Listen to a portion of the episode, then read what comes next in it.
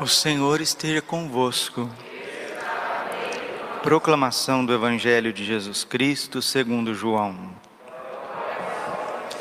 Depois de lavar os pés dos discípulos, Jesus lhes disse: Em verdade, em verdade vos digo, o servo não está acima do seu senhor, e o mensageiro não é maior do que aquele que o enviou. Se sabeis isto e o puserdes em práticas, sereis felizes. Eu não falo de todos vós, eu conheço aqueles que escolhi, mas é preciso que se realize o que está na Escritura: aquele que come o meu pão levantou contra mim o calcanhar. Desde agora vos digo isto, antes de acontecer, a fim de que, quando acontecer, creais que eu sou. Em verdade, em verdade vos digo: quem recebe aquele que eu enviar, me recebe a mim e quem me recebe, recebe aquele que me enviou. Palavra da salvação.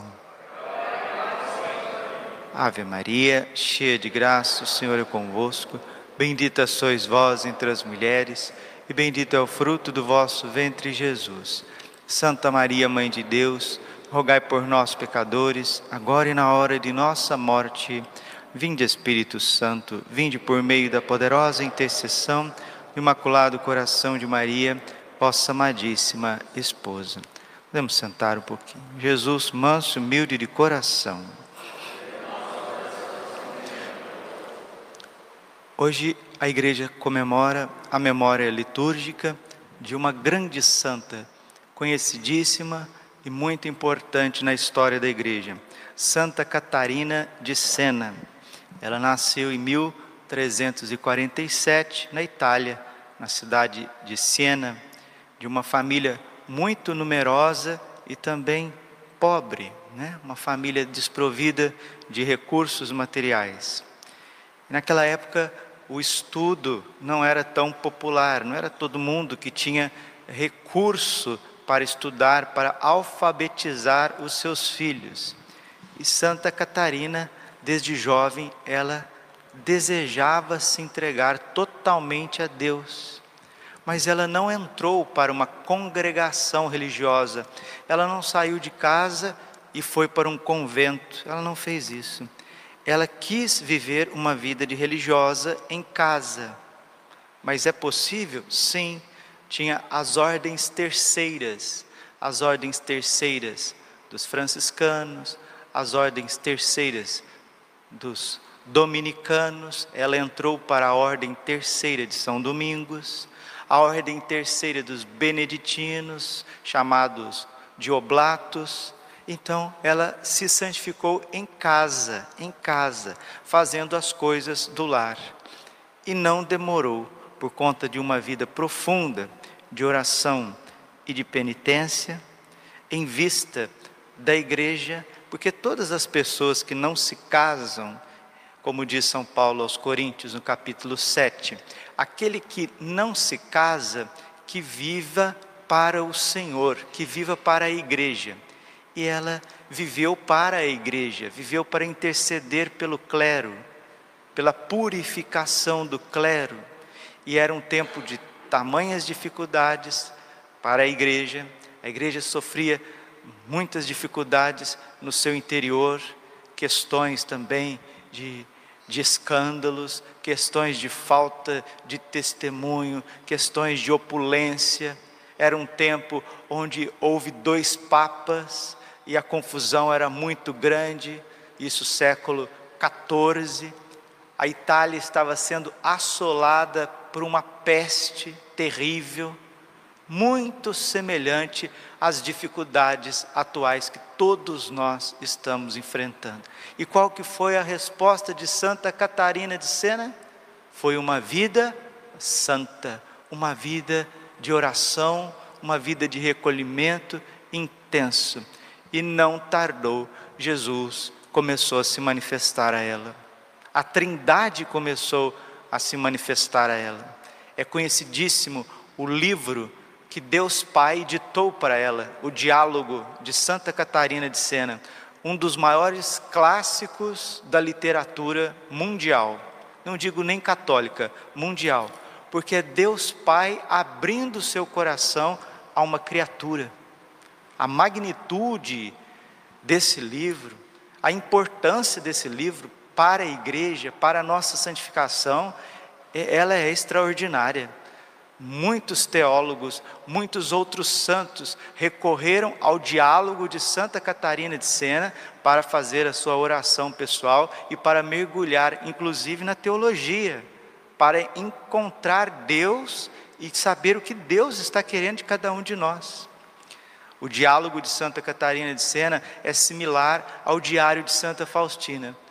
O que o Sagrado Coração de Jesus fez com Santa Faustina, Deus Pai fez com Santa Catarina de Sena. É ele falando sobre tudo, tudo, tudo, todos os segredos do coração dele, aquilo que é o plano dele em Jesus Cristo, seu Filho amado, o Espírito Santo na santificação das almas e o papel da igreja como luz deste mundo. Santa Catarina de Sena recebeu os estigmas, as chagas de Jesus no seu corpo, assim como Santo Padre Pio de Pietrelcina recebeu as chagas também na alma, a transverberação, aquilo que Santa Teresa d'Ávila, né, passou, foi chagada na alma, no coração, ela também recebeu esse fenômeno místico. Os fenômenos místicos em Santa Catarina de Sena eram tremendos, porque ela sendo analfabeta começou a escrever cartas ao Papa, aos cardeais e aos reis para reconciliar a igreja que estava dividida naquele tempo, metade, meados do século XIV, na Idade Média, o fim da Idade Média.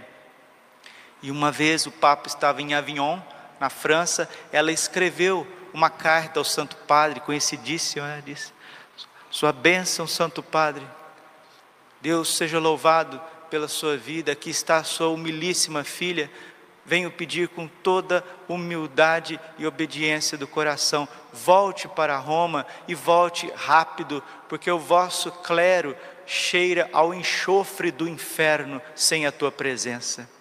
Era uma mulher muito forte, ela é padroeira da Itália. Tamanha importância histórica de Santa Catarina de Sena, copadroeira da Europa ao lado de São Bento de Núrcia, e ela dizia que cardeais desobedientes ao Papa são demônios vestidos de vermelho. Um dia Deus Pai disse para ela: Filha, eu sou aquele que sou, você é aquela que não é.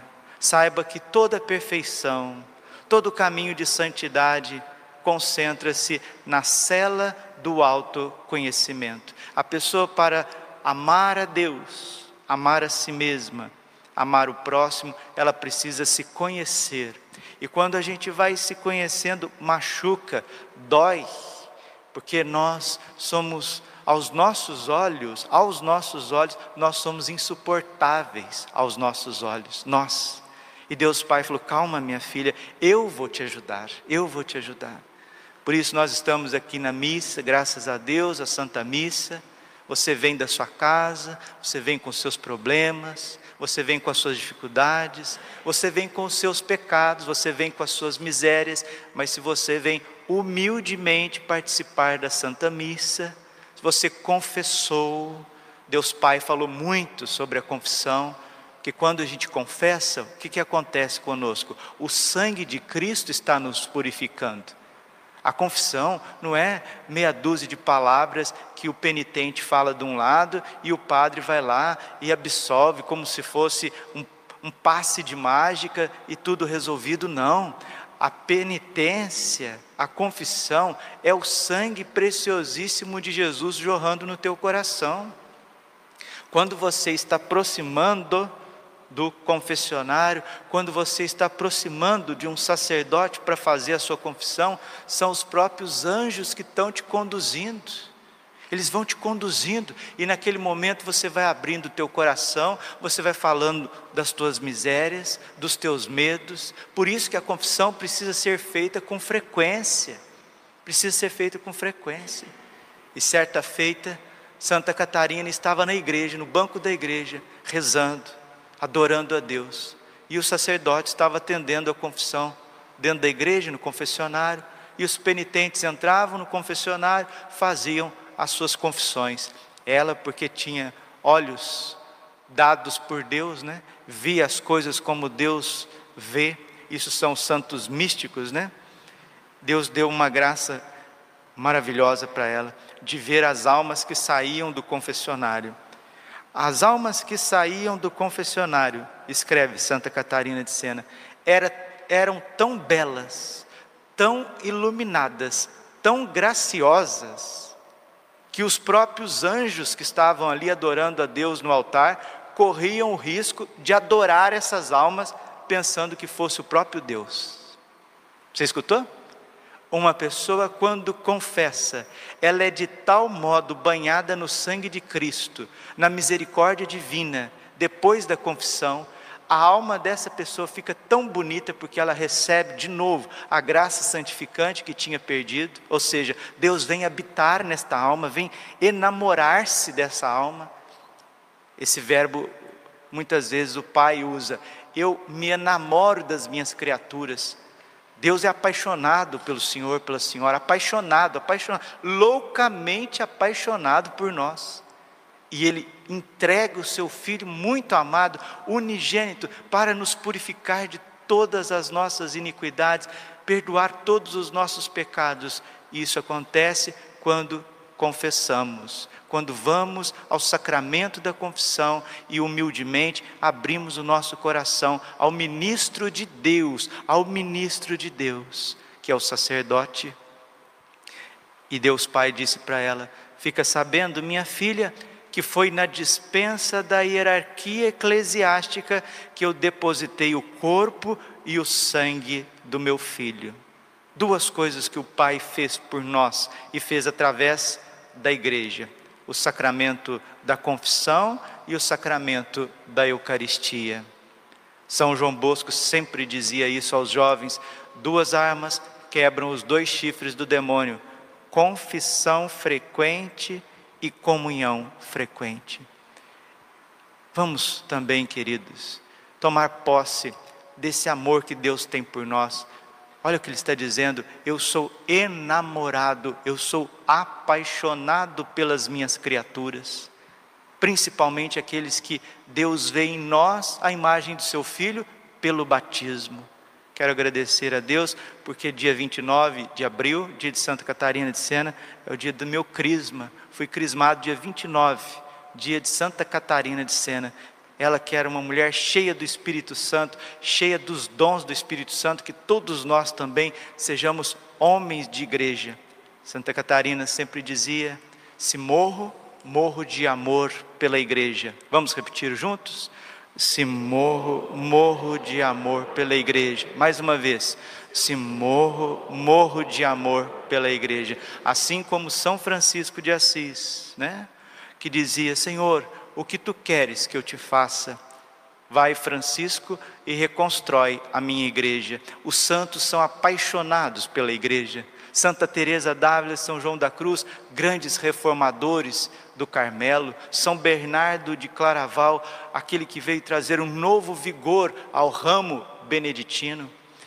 E Santa Catarina de Sena, meus irmãos e irmãs, está mostrando para nós que aquelas pessoas que não têm vocação ao matrimônio, não têm, não são chamadas a casar, constituir famílias, mas, mas também não são chamadas a entrar no convento, elas podem consagrar a sua vida, a sua virgindade, se entregando a Deus também nas suas casas e servindo a igreja. O Papa Pio XII recorda isso na encíclica Sacra Virginitas convocando mesmo pessoas que não têm vocação ao matrimônio, não têm, não foram chamadas por Deus a serem casadas, também não têm vocação para sair da sociedade e se enclaustrar no mosteiro, mas tem o dom, o dom de Deus, foi separado por Deus para ser totalmente dele, a exemplo de Santa Catarina de Sena.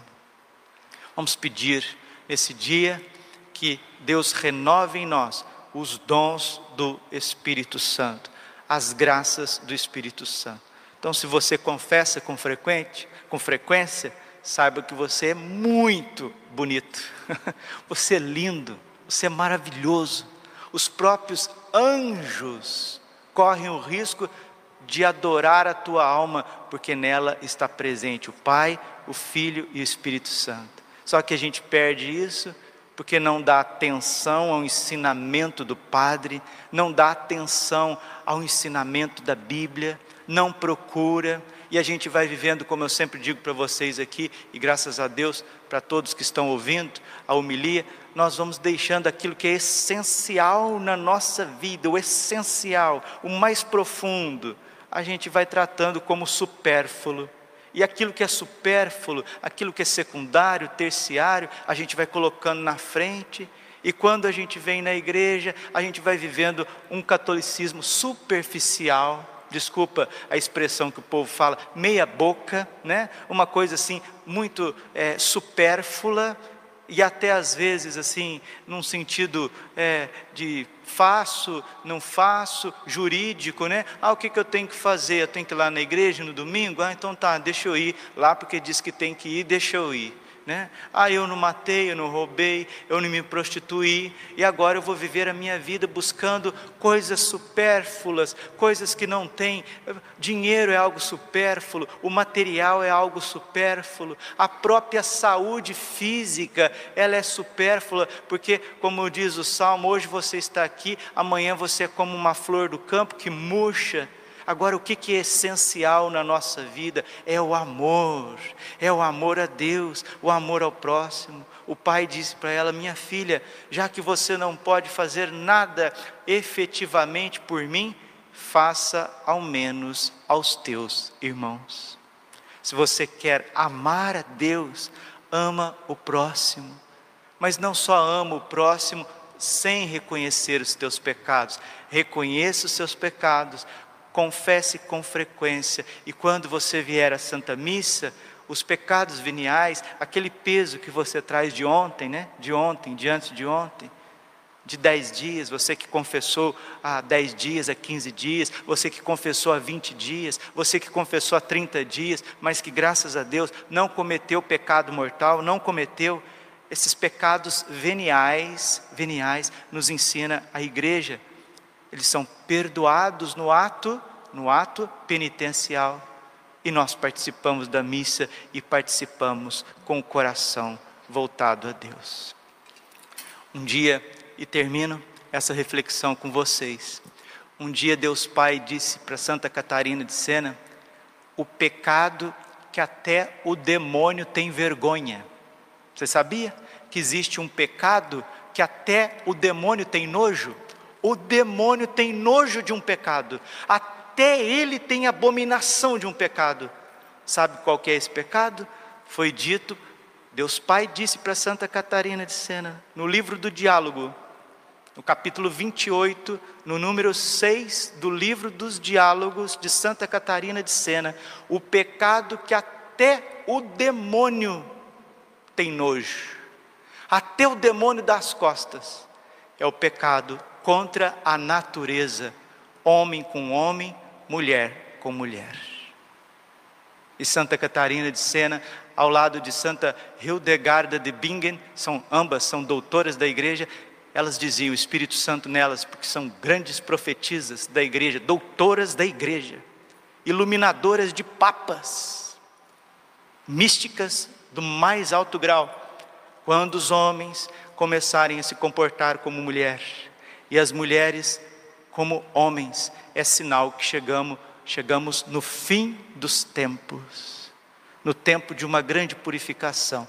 Calo-me, calo-me para deixar Deus Pai falar. Tenha só mais um pouquinho de paciência, porque não só de pão vive o homem, né? Mas de toda a palavra que sai da boca de Deus, ouçamos Deus Pai, primeira pessoa da Santíssima Trindade, falar conosco. Meu livro, Diálogo, página 258, número 28.6. A impureza, os pecados da carne, da luxúria, contra a castidade, ouçamos Deus falando conosco.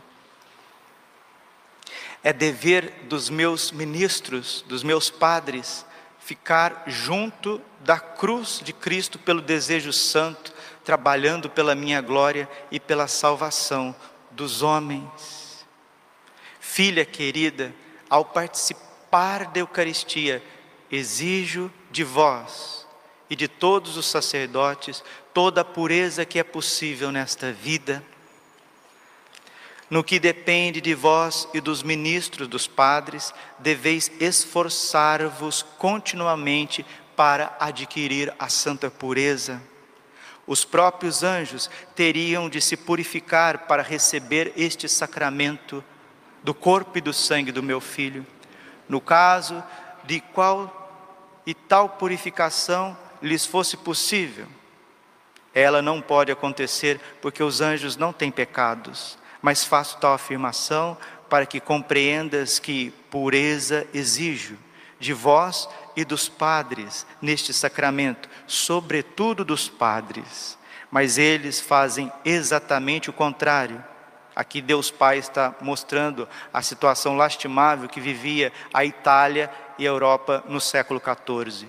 Estão inteiramente imundos e o pior é que não se trata apenas daquela fraqueza natural que a razão pode dominar quando a vontade o quer. Esses infelizes não somente não refreiam tal tendência, mas fazem algo de muito pior e caem no vício contra a natureza, homem com homem, mulher com mulher. E Deus Pai está falando que isso acontece entre os seus ministros. São cegos e estúpidos. Gente, são palavras de Deus Pai, a Santa Catarina de Sena, doutora da igreja, uma das obras mais profundas da face da terra. São cegos e estúpidos, cuja inteligência escurecem, não percebe a baixeza em que vivem. Desagradam-me este último pecado, isso desagrada-me, pois eu sou a pureza eterna. Ele me é tão abominável. Deus Pai está falando que o pecado contra a natureza, pecado horrível, terrível, é abominável aos seus olhos, e ele vai continuando. Que somente por sua causa fiz desaparecer cinco cidades Deus Pai está dizendo que Ele destruiu cinco cidades por conta do pecados da carne, homem com homem, mulher com mulher. Esse pecado, aliás, não desagrada somente a mim. Pasmem, se você nunca ouviu, pasmem, é insuportável aos próprios demônios que são tidos como patrões por aqueles infelizes ministros. Os demônios não toleram esse pecado, não porque desejam a virtude, por sua origem angélica, recusam-se a ver tão hediondo vício. Eles atiram as flechas envenenadas de concupiscência, de desejos desregrados uns pelos outros, mas voltam-se no momento em que o pecado é cometido. Ouviram? Ouviram da boca do Pai que os demônios têm nojo de pecados de homossexualismo. Os demônios, os demônios. E eles viram as costas quando esse pecado é cometido. E pior, disse Deus Pai, quando isso acontece no âmbito eclesiástico. Peçamos as cinco chagas do Cordeiro, peçamos que a coroa de espinhos de Jesus nos proteja, nos dê um coração manso, humilde misericordioso para celebrarmos devidamente o santo sacrifício, sacerdotes e povo, se a gente não quiser atrair a ira, a justiça, a correção de Deus para este mundo. Glória ao Pai, ao Filho e Espírito Santo, como era no princípio, agora e sempre. Coração imaculado de Maria, confiança, saúde me toma.